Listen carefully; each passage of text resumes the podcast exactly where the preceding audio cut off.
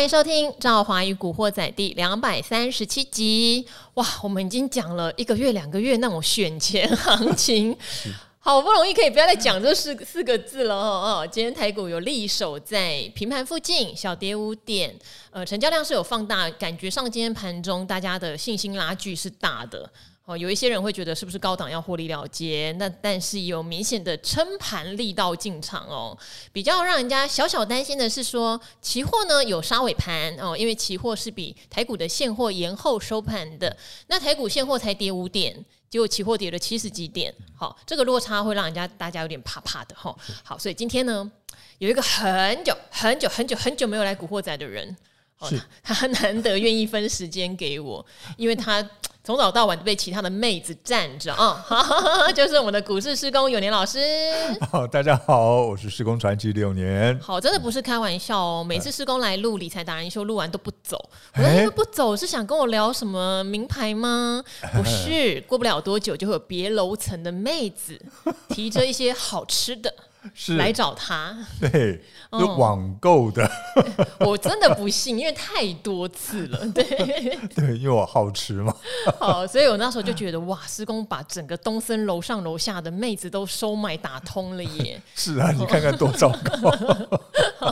他真的很忙哦，但是很难得哦，因为这一次上涨两千点，其实施工是最有信心的哦，不断的信心喊话。对，不过我们也有注意到一个现象，当然就是以这个基本面状况并不理想的情形下，嗯、那还有一个我觉得很大的原因是七月的时候国安基金进场，事实上那时候散户有跟着冲一波，是，可是冲一波之后最大的问题是不确定什么时候要停利。啊，好，也不确定是不是解套了就要出掉。嗯、总之那一波上来之后，我觉得很多人其实没有出掉，也没有真的赚到大钱。对，然后就面临到九月、十月的再连续破底，嗯、连续破底就变成追买的东西又通通变赔钱。是的，好，导致这一次上来两三千点的时候，没有到三千了哈，两千多点的时候，大家就反而一直在减码，没错，越来越害怕。对，哦，那这样子的话。到底今天这个现货跟期货的不同步，是酝酿着选后没行情了，还是你反而觉得选后行情会继续？呃，我们这样子先下个结论哈，我认为呢，一直到这个农历年底哈，应该都还会有个这个行情，等于一一七封关。对，一一七封关哈，那可是会不会走到一一七？应该不太容易了哈。大概在呃阳历的一月初的时候，大概就应该会见到高点了。跨完年啊？呃呃，在阳历年，嗯，呃，对啊，就跨完年啊，就跨完我们的十二月三十一号，是，嗯，哦，大概是有机会到那个时候啊，那不是一定会哦，我先声明一下。那总而言之，应该十二月应该还有一波的行情。那可是呢，呃，先决条件是呢，要这个在选完的这一个礼拜呢，可能要做一个技术性的回档，哦，这一点大家特别注意。那之所以会回档呢，就像我刚刚讲的。第一个是技术性的回档，因为呢，从这个一二六二九到现在到今天为止，它算我们在波浪里面来讲的话，它算是个 A 波的上涨。嗯，那 A 波上涨之后呢，通常会有个 B 波的回档。那下个礼拜是回档的最佳时机哦。为什么呢？第一个，因为呢，短线技术指标已经有点过热了。第二个呢，就是呢，因为。呃，才刚刚突破了半年线，嗯，那它要拉回来再测试一下原来的压力是不是可以变成支撑，这是属于技术面的。那第二个呢，我觉得这个原因会比较重要一点，就是呢，美国因为今天晚上是他们的这个黑色星期五，是，那也就是一年的最大采购季的第一天，那所以简单的讲呢，就是说之后十二月有没有行情，或者是呢之后呢？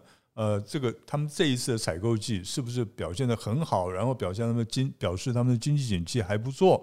那么都看第一天，就看今天晚上。嗯、是，就简单的讲，就是说明就下个礼拜一二，美国股市呢就会开始反映这一这个黑色星期五的这个销售的金额的高低了。是，如果呢销售金额是超乎大家市场的预期的话，那美国股市可以涨一波。那我们台湾股市呢，下个礼拜跟着涨，大概没有什么问题。可是反过来讲，我比较担心的是，黑色星期五的销售金额不会高于预期，反而比较可能会低于预期。因为呢，去年的机器太高了，那今年呢，因为通膨啊，还有这个经济景气衰退的问题，所以呢，呃，今年的销售金额应该会比去年要衰退不少。不过，施工这边也要想跟你请教哈，美国的想法是有点奇妙的，有时候你要抓住这一波的呃思维上各种矛盾跟逻辑不是很容易。例如说，他们其实也不见得希望销售很好，因为销售很好代表通膨可能下不来。是。那如果销售不好，还包括说他们希望失业率高一点。对，都代表你赚不了钱了，你通膨可能会下来。一切的思维都是以通膨如何会下来，而不是景气如何会上去。对，没有错。所以搞不好黑五卖不好，嗯，股市涨更凶，反而更凶，是不是？会不会也有这样的可能？呃，这一点我们不排除的可能性哈。可是呢，问题在哪里？问题在于说，现在在反映，现在整个美国股市呢，其实已经反映了他们的景气不好的这件事情啊。那么已经反映了一段时间了，所以你可以看，像这个道琼指数呢，它几乎已经回回到原点去了，起跌点差一点点而已。对，就几乎已经回到起跌点了。所以在技术面上来讲的话，那美国股市呢，在这边做个回档的话，也是相当正常的事情。而且呢，我也希望它回档。为什么呢？我希望我们台湾股市呢，在下个礼拜能够回档个差不多五百点啊，或者是几百点的哈。那这样子一来的话，等到再反弹的时候，你这个涨幅才会比较大嘛。对不对？这个涨点才会比较多一点。那如果现在就都不休息，直接往上喷出的话，那我反而会担心呢。十二月呢，这个月线有收黑的可能性。搞不好就所谓的一波到顶的感受就很强。对对，那如果是一波到顶，它就不太可能会来挑战年线了，因为因为挑战年限的话，那个距离拉太远了哈。那对于这些呃已经跳进去的这些，不管是外资啊或法人大户呢，是比较不利的，因为他很难出货，到时候。好，但我觉得最近当然有一个效应哦。之前我提醒过大家，就是有点利空出来，怎么样也不跌。是。那最近叫做利多出来哦，就马上大涨。对，哦、没错。像很多人第三季的财报慢慢解出来说，有一些不错的表现，或是像开法说，对，把明年的蓝图也规划的很好。是。哎，这些大家都听得下去了。没错、哦。之前有一段时间在下修的过程中，你讲再好，大家都不买单。对，其实从第一季到第三季都是这样子。你这一公布业绩。营收啦，或者是财报一公布啊，很好，然后就开高走低，就一路掉下去，嗯、对不对？有时候也很意外哈，就是说，像我们之前常常跟大家分享生技股的美食哈，那分享呢它的原因是因为它的 EPS 比较容易算得出来，那它第三季赚的超乎预期，对，但超乎预期也不用喷成这样吧，喷成这样也不知道该怎么跟大家讲。可是我觉得它也反映出一件事情哈，就是说，当我们在选一家股票的时候，即使现在也许大家觉得基本面有点失真哈，景气灯号都要蓝灯了，还这样大。大谈 特谈，但是当你买的股票是买在你觉得放心的位阶，以及你知道它明后年会成长哈，也许明年就好了，不见得算到后年。美食比较特别，因为它的药卖到美国之后的占比多少，那些他们都算得出来。对对，好，所以之前也常常跟大家分享说，我如果资金会放的。愿意买多单的股票，大概会是这种的，但并不是说我现在很神，它就大涨特涨了。我也不知道会这样。对啊，只是说当股票你买在你安心的位阶跟理由的时候，你比较容易赚得到大波段。没错，也不会说这一波反弹你就会觉得好像都没有，也不至于。对对对对，我觉得这个事情是很重要的。是啊，因为像是这个美食呢，它算是个比较特殊的例子了。尤其在生技股里面，它算是个特殊的例子。因为呢，一般来讲的话，在生技股里面，之前呢，哈，在以前比较会标的都是什么？都是新药股。对，那么新药股呢，都是所谓的做梦行情。大家在那边等，哇，第三期临床实验能不能过关？能够解盲成功的话，立刻大家就想说，立刻就会赚到大钱了。结果呢，呃，我们可以看到新药很多新药的股票呢，像是以前的基亚啦、浩鼎啊，大家就是解盲失败了以后，就股价掉。那个也相当的正常，可是呢，像这一次的呢，像是这个北极星，它的新药过关了，这个解第三期临床实验解盲成功了，结果呢，它的股价还是掉下来哈。所以对这种的股票呢，大家可能就会心里面就会觉得有点这个不平衡，然后现在对生技股呢，大家会越来越害怕。可是呢，我必须要讲的就是说，就像刚刚赵华讲的，它真正的有个前景，实质的前景可以看得到的。那么它的股价呢？大家做起来，不管是法人啊，或者是散户啊，或者是大户，这买进去呢，大家会心里比较安。所以呢，当它的这个这个利多一公布出来的时候，它的股价呢就直接往上飙啊。这个是呃心态上非常重要的一件事情。所以在生技股，我觉得你说要要去买股票的话，选股票的话，一定要有实质的基本面做做基础啊。那这些股票比较安心一点。好，当然美食比较特例啦，哈，它新药跟学名药都有，因为之前大家知道学名药的公司就是获利很稳定哈，或是做一些医药通路的呃仪器通路的公司，对，比较容易是被我们拿来当做存股，是，然后稳定配息的标的。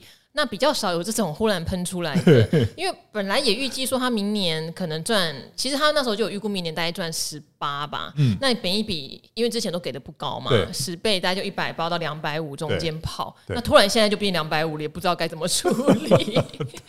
对，好，我觉得这个是一个问题哈。好，那现在的话，我们刚好也有两个朋友的问题，我觉得刚好可以是今天内容也来探讨的。有一位叫九九野狼，哈，看得出来应该是比较呃。新加入台股的投资人，他说呢，想请教一下，有时候发现哦，投信在买的标的，嗯，第一天进场之前，那可能就前一天或一两天会有放量，嗯，所以他就认为说，哈，像红杰科、旺系、金居，其实这三档我们还蛮常在理财达人秀分析的哈，他们有比较热烈的法人买盘进来，红杰科是真的跌深了，跌到法人回补了，好，他说那后来第一天买入就发现会开始拉。涨这样子，然后自己会难免解读说，有人知道投信会进场，所以前几天吸收筹码，想请教这是巧合吗？或是有其他的解读？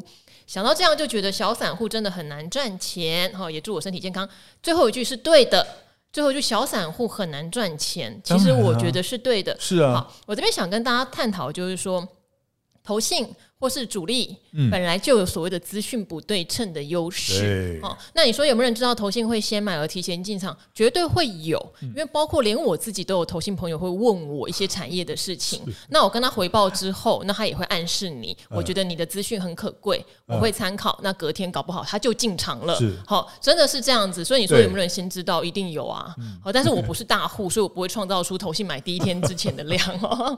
好，但是我只是要强调说，在投资市场里面。充满了资讯不对称，是。那绝对一般接触不到证券业或是产业的人是最弱势的。嗯、对，好，呃，好，这就是为什么古惑仔会提供的方法是。我相信你做得到，我才讲给你听。嗯、是好，如果这件事情哈，赵华，你买什么股票？对不起，我的股票是某家公司的大股东偷偷跟我说的，嗯、或是有同学在这个领域，他说某家公司接到很多单，嗯、或是我自己去拜访公司，对跟公司聊完之后，我觉得很棒。可是这怎么可能是一般人做得到的呢？是啊，对，所以我才会去讲说，第一，我会把。真的做得到，例如说它的 EPS 是很稳定的，嗯、然后或者是用策略的方式怎么做，对，来跟大家说，是。对，所以这个九九野狼就是你讲的也没错，但是我觉得你也不用嫌慢，投信买的第一天你还是可以买啊，是啊，好，尤其是它股价都跌到已经是稀里哗啦惨的，好，加上如果像旺系的话，它是其实有一些基本面的利多题材哈，嗯、因为它是探针卡的设备商嘛，对，它会有一些入账，会有一些订单，嗯、那公司如果法说也愿意讲。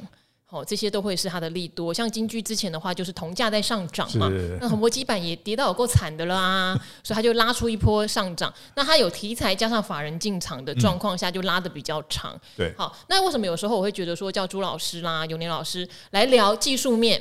因为有时候这种技术面你就不用讲道理了嘛，对，你就沿着五军什么做上去，请问讲什么道理呢？对，对呀、啊，好，所以提供的方法看你选哪个门派是这个意思。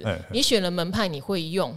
有时候你就可以克服这种所谓的资讯不对称。对，没有错。嗯、其实哦，我们散户哈，我们这样讲，呃，大家不要看我们现在是所谓的老师哈，那我们这是四十八年前呢，那也是小白，而且是纯白哈。那 而且说实话，我觉得很多的投资的呃经验跟技巧，没有个三五年以上，很难有一归纳出一个方法跟逻辑。对，没有错。所以大家不要气馁。对，其实呃三五年，我讲句实在话，还算客气的了哈。因为我的经验是，没有个十几年的话，你没有一个完整的经历。我所谓完整的经历，就是说，这个股市呢，从一个多头市场，然后到空头市场，再回到多头市场，一个大循环。你没有经历过一个大循环的话，你没有办法说有很多的事情，你没有办法完全的了解啊，或者是预判未来会发生什么事情。我现在举例说明啊，像是呢，你如果是在呢二零零九年以后才进入市的话。你你就会觉得说，股市就是这个样子，你买了股票呢，摆着就会赚钱。那么为什么会这样子呢？因为呢，从二零零九年开始一直到现在呢，这十三年之间，它根本就是一直在走一个多头的行情，而且是大多头行情，所以你怎么做都对的。可是呢，当碰到呢，像是二零零七、二零零八年呢，这个二零零九年之间的这个金融海啸的时候，你就发现呢，你怎么做都是错的，因为怎么买股票都是赔哦。所以呢，你要经过这个整个大循环，你才知道能够怎么去预判未来的情况。好，那这个是第一个，这个是经验。那第二个呢，因为你不可能一个人不可能没事呢，就是花个十几年来获取这些经验，所以呢。看书是非常重要的一件事情，好，去吸收从书本上吸收知识。第三个哈，我觉得很重要，就是说，因为呢，在股票分析里面，我们分成三种层面。第一个呢，叫做心理分析，哦，市场心理分析。那么，呃，这个要怎么学呢？就是我刚刚讲的，你在股市里面时间久了，你自然就懂了啊。第二个呢，就是基本分析。那所谓基本分析呢，不是说不只是一个。公司的它的基本面怎么样？而是呢，总体经济的一个趋势你要有了解哦。那这个要怎么学呢？呃，很多投资问问我说，总体经济的要看什么书啊？我说最简单的是什么？你就去看大学的经济学的教科书，这个是最简单，而且呢是最基础的东西哈。这是第一个。然后呢，再过来就是技术面。那大家呢，其实呢，很多的投资人都喜欢学技术面，然后我也。希望呢，大家要从技术分析呢，也要研究得很透彻。为什么呢？因为其实当这个就像刚才这个问题啊，就是说，那为什么在这个法人在投信呢进场之前的一两天，它的量就会放大了，就有人开始进场了。我们或许没有办法得到第一手的资料，可是呢，你学技术分析了以后，当某一些的现象发生的时候。你会第一个察觉得到，那你也会呢？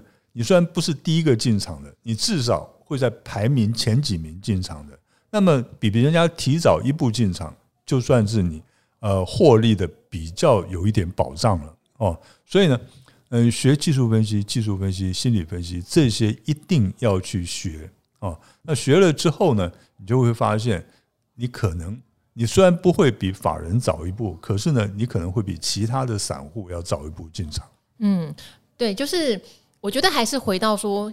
小呃，小股民的投资的方式很长，还是我听到一个什么谁讲，对，然后就没有后面了。然后等到后面被套牢或者受伤或是怎么样有疑问的时候，就会来问说啊，我听到一个什么东西，可是自己的方式并没有建立起来。对，我觉得这还是一个比较大的问题。那当然，古惑仔有很多我觉得颇具水准的留言会跟我们分享他是怎么做的。对，哦，但是也可以注意到一件事哦，做到让自己觉得满意的不外乎两种，一种就是他资产。配置很严谨的做，而且不会去羡慕别人做波段就是赚快钱，这是第一种哈，很有自信自己的配置，让他要退休的时候被动的现金流是非常足够的，这是第一种。第二种他非常守纪律，对，哦，就是呃，因为守纪律砍掉或者守纪律停利，他不会后悔，是。哦。大概这两种朋友们在古惑仔留言就会充满了信心 哈，但是很容易没有信心的是。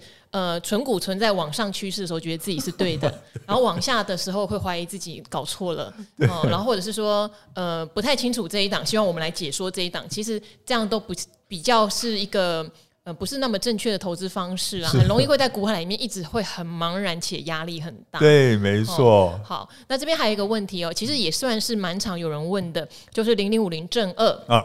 好，他说：“请问零零五零正二值不值得长期的定期定额？会这样问，是因为我们常常会讲一件事情：股市的空头年年份总是比较少，一两年会跌完，但可能多头年都会是七八年啊。所以，如果今天股市以长期来说是向上的，那何不就用这种杠杆式的正二商品来长期买呢？它这个前提是没有问题的哈。好，但是这边的话，他也有提到哈，有两倍的涨幅波动哈，不见得是纯粹两倍，你也知道是。”接近两倍，嗯，还有高额的内扣费用，因为它一定是用期货商品，对，哦，它绝对不可能是用现股做到这件事情。他问还有没有其他的缺点，会有可能跟原油正二一样的下市吗？好，我觉得下市几率不太高，好，不太高，因为就像你讲的，长期如果股市是正向的，就算遇到大空头，应该也不会搞到下市，是，好，但你说适不适合长期？我个人还是比较建议，呃，他有两个事情可以做。好，什么事情呢？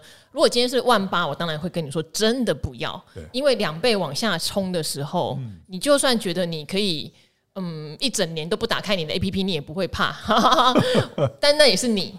大部分的人在第一两个月就决定一定把它砍掉了，因为你会有两倍的损失嘛，哈、嗯。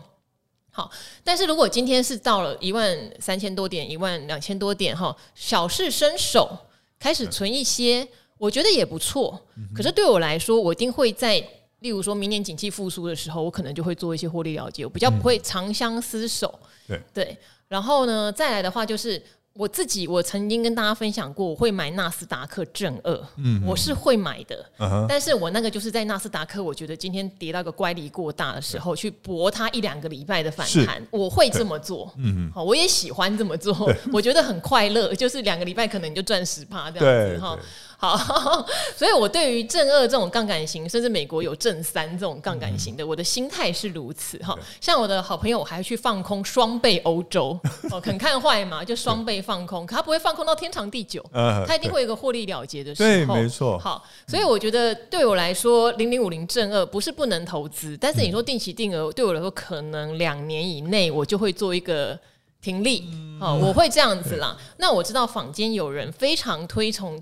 长期存零零五零正二，我会建议你真的很有兴趣的话，哈，你去那个社团看，因为他真的有研究，嗯，然后他有秀对账单，嗯，甚至就是在九月那时候大跌，他大亏，他从赚十几趴亏到三四十趴，他也不惊，哦，可是我看了，我知道一般散户 哎惊。受不了，对，哦，我常常所以延续上一个问题，我提供的是我觉得一般人能够做得到、睡得着的事情，对，好，所以如果你真的很有兴趣，你也觉得你。嗯，然后那你可以去那个社团找找看一些资讯。OK，好。那其实啊，以我的观点来看的话，因为你所谓的正二啊、负二的这一些的反，就是反一、反二呃反二的这些东西，这一些的 ETF 呢，它其实几乎都是连接这个期指的哈。那连接期指意思就是怎么样？它是有杠杆的倍数的，这是第一个。那第二个呢？因为呢，你期指它是每个月它都要换仓。每个月要换仓都会有手续费的，所以呢，其实用正二的话，就像刚才赵华讲的，只能做短线。你要存股的话，哈，千万不要用正二啊，或者这些来存股，你你就用零零五零来存股就好了，哈。你不要说想说啊，我这样子可以走多头行情嘛，那我可以赚两倍，OK。可是呢，事实上，当你会这它在跌的时候，因为你一个多头行情里面，它还是会有回档的时候啊，那回档的时候呢？它的这个损失，它的这个减抵消掉的它的价值呢，会比它涨的时候还要来得大。这个你要记住哦，哈。所以呢，你往往说看到，哎，这加权指数已经涨了五千点了，为什么我是正二呢？其实还表现并没有。这么的好，涨了一万点的这种感觉并没有，原因就在这里哈。所以，我们一般来讲的话，我们在做 ETF 的正二或负二的时候啊，或反二的时候，我们通常呢都是怎么样？都是做个短期的避险，或者是呢抢一个短期的这种喷出的一个行情的一个获利啊。很少人用这个正二来做存股的，几乎没有，几乎都你真的要存的话，就是零零五零，就是一个。因为它是连接原产品的，就是它直接是连接在股股票上面的，它就第一个它没有风险，第比较没有风险。第二个呢，呃，获利的，如果是走个多头行情呢，它其实也可以赚很多钱的。好像反一也是有类似的状况哈，反一也比较适合拿来做空方的避险。对，因为我好久好久以前我买过反一，嗯，那时候我记得是因为我觉得台股在万点应该就算是个相对高点哈，所以好像在一万一吧买了反一，我记得价格是十十诶十三四块钱，差不多。好。哎、欸，可能大家可以看一下线图哦，但都是那个价位附近哦。但是你知道吗？像这次跌到一万两千多点，嗯、反映在六七块。对，好，同样的点位哦。同样的点位哦，从十多块钱变成六七块钱，它就是因为内扣扣血一直扣下来的关系哈。是的，好，所以我会说，我从反一的经验就让我知道说，这种东西就是短期避险用了，我不会拿来长期买。当然还是呼吁说，因为有人真的很研究怎么存正二，真的去看看，因为搞不好有人就是心脏真的比较强，可以赚到比较多钱。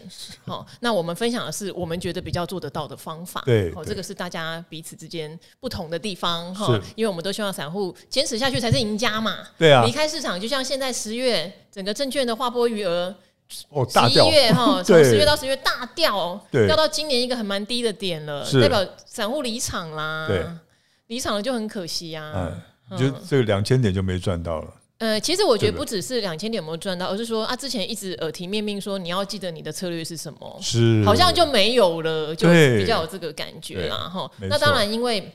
我这边最快还是要问施工，嗯、因为景气灯号即将陷入蓝灯，是那我们也必须了解，呃，为什么联准会它会放软它的升息态度？是因为大多数的官员觉得明年美国衰退的几率是非常非常高的。好，那明年一二季很多的公司哈，当然有少数公司可能提早落底、提早复苏，嗯、可是大多数可能在明年第一季都还是一个谷底的状态，甚至比今年第四季还要烂。是。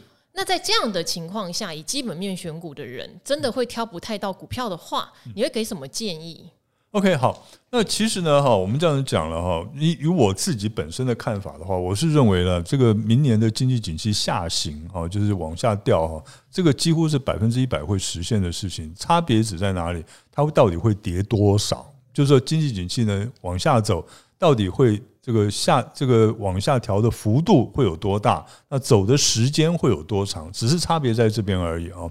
那所以呢，呃，我觉得啦，如果说你现在就想要进场的话，我觉得可能要稍微的再考虑一下哈。那当然，你如果是做短线操作的话，我认为十二月还是会有行情的。所以呢，你可以做短线的考虑。可是呢，你如果是要做长期的考虑的话，我会觉得你可能要稍微的考虑一下。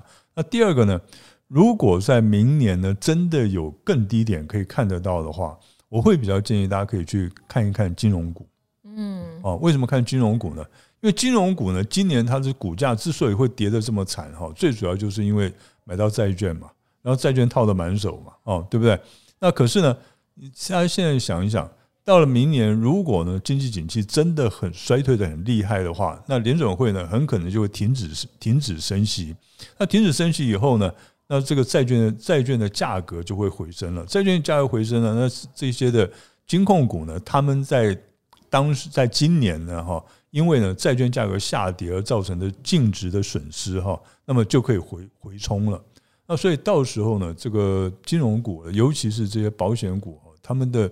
这个价值回冲的这个可能性非常高，那么股价呢也应该会比较平稳一些。好，当然这也是提供比较安心的选择。是的，那当然明年我觉得如果第一季大多数的产业有落底的现象的话，嗯、事实上也会有蛮多可以挑的。那倒也不要太担心。对，没错，不要太担心。那像我们节目常常会提到的是说，像呃，例如显卡的族群啦，哦，呃，有一些面板的周边哈，虽然不见得会马上变得很好，对，但是有好转的迹象，都可以来注意。一下，那还有一位叫九九我的，你想问一二二九的联华哈，你有提到说之前阿格力好像蛮推的，但好久没有提到他。这边我打个小广告，可以去赵华与阿格力这个 podcast 的付费订阅一下哦，因为他已经有回答过联华的问题了，而且因为回答这样的问题，说实话要准备蛮多的资料。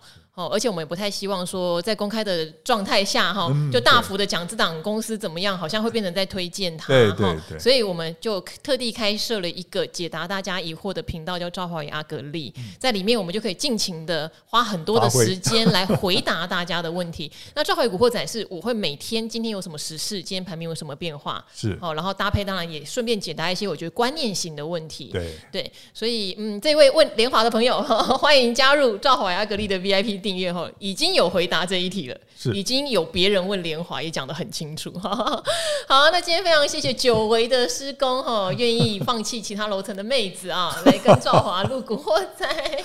那希望选后如施工所预言的，还是有一波的行情。是，那这个行情的话，也希望说，嗯，所有的散户朋友们能够找到自己的方向啦。我觉得这个还是蛮重要。是的，嗯，好，那我就跟赵华与古惑仔的朋友们说拜拜喽，拜拜，周末愉快。是。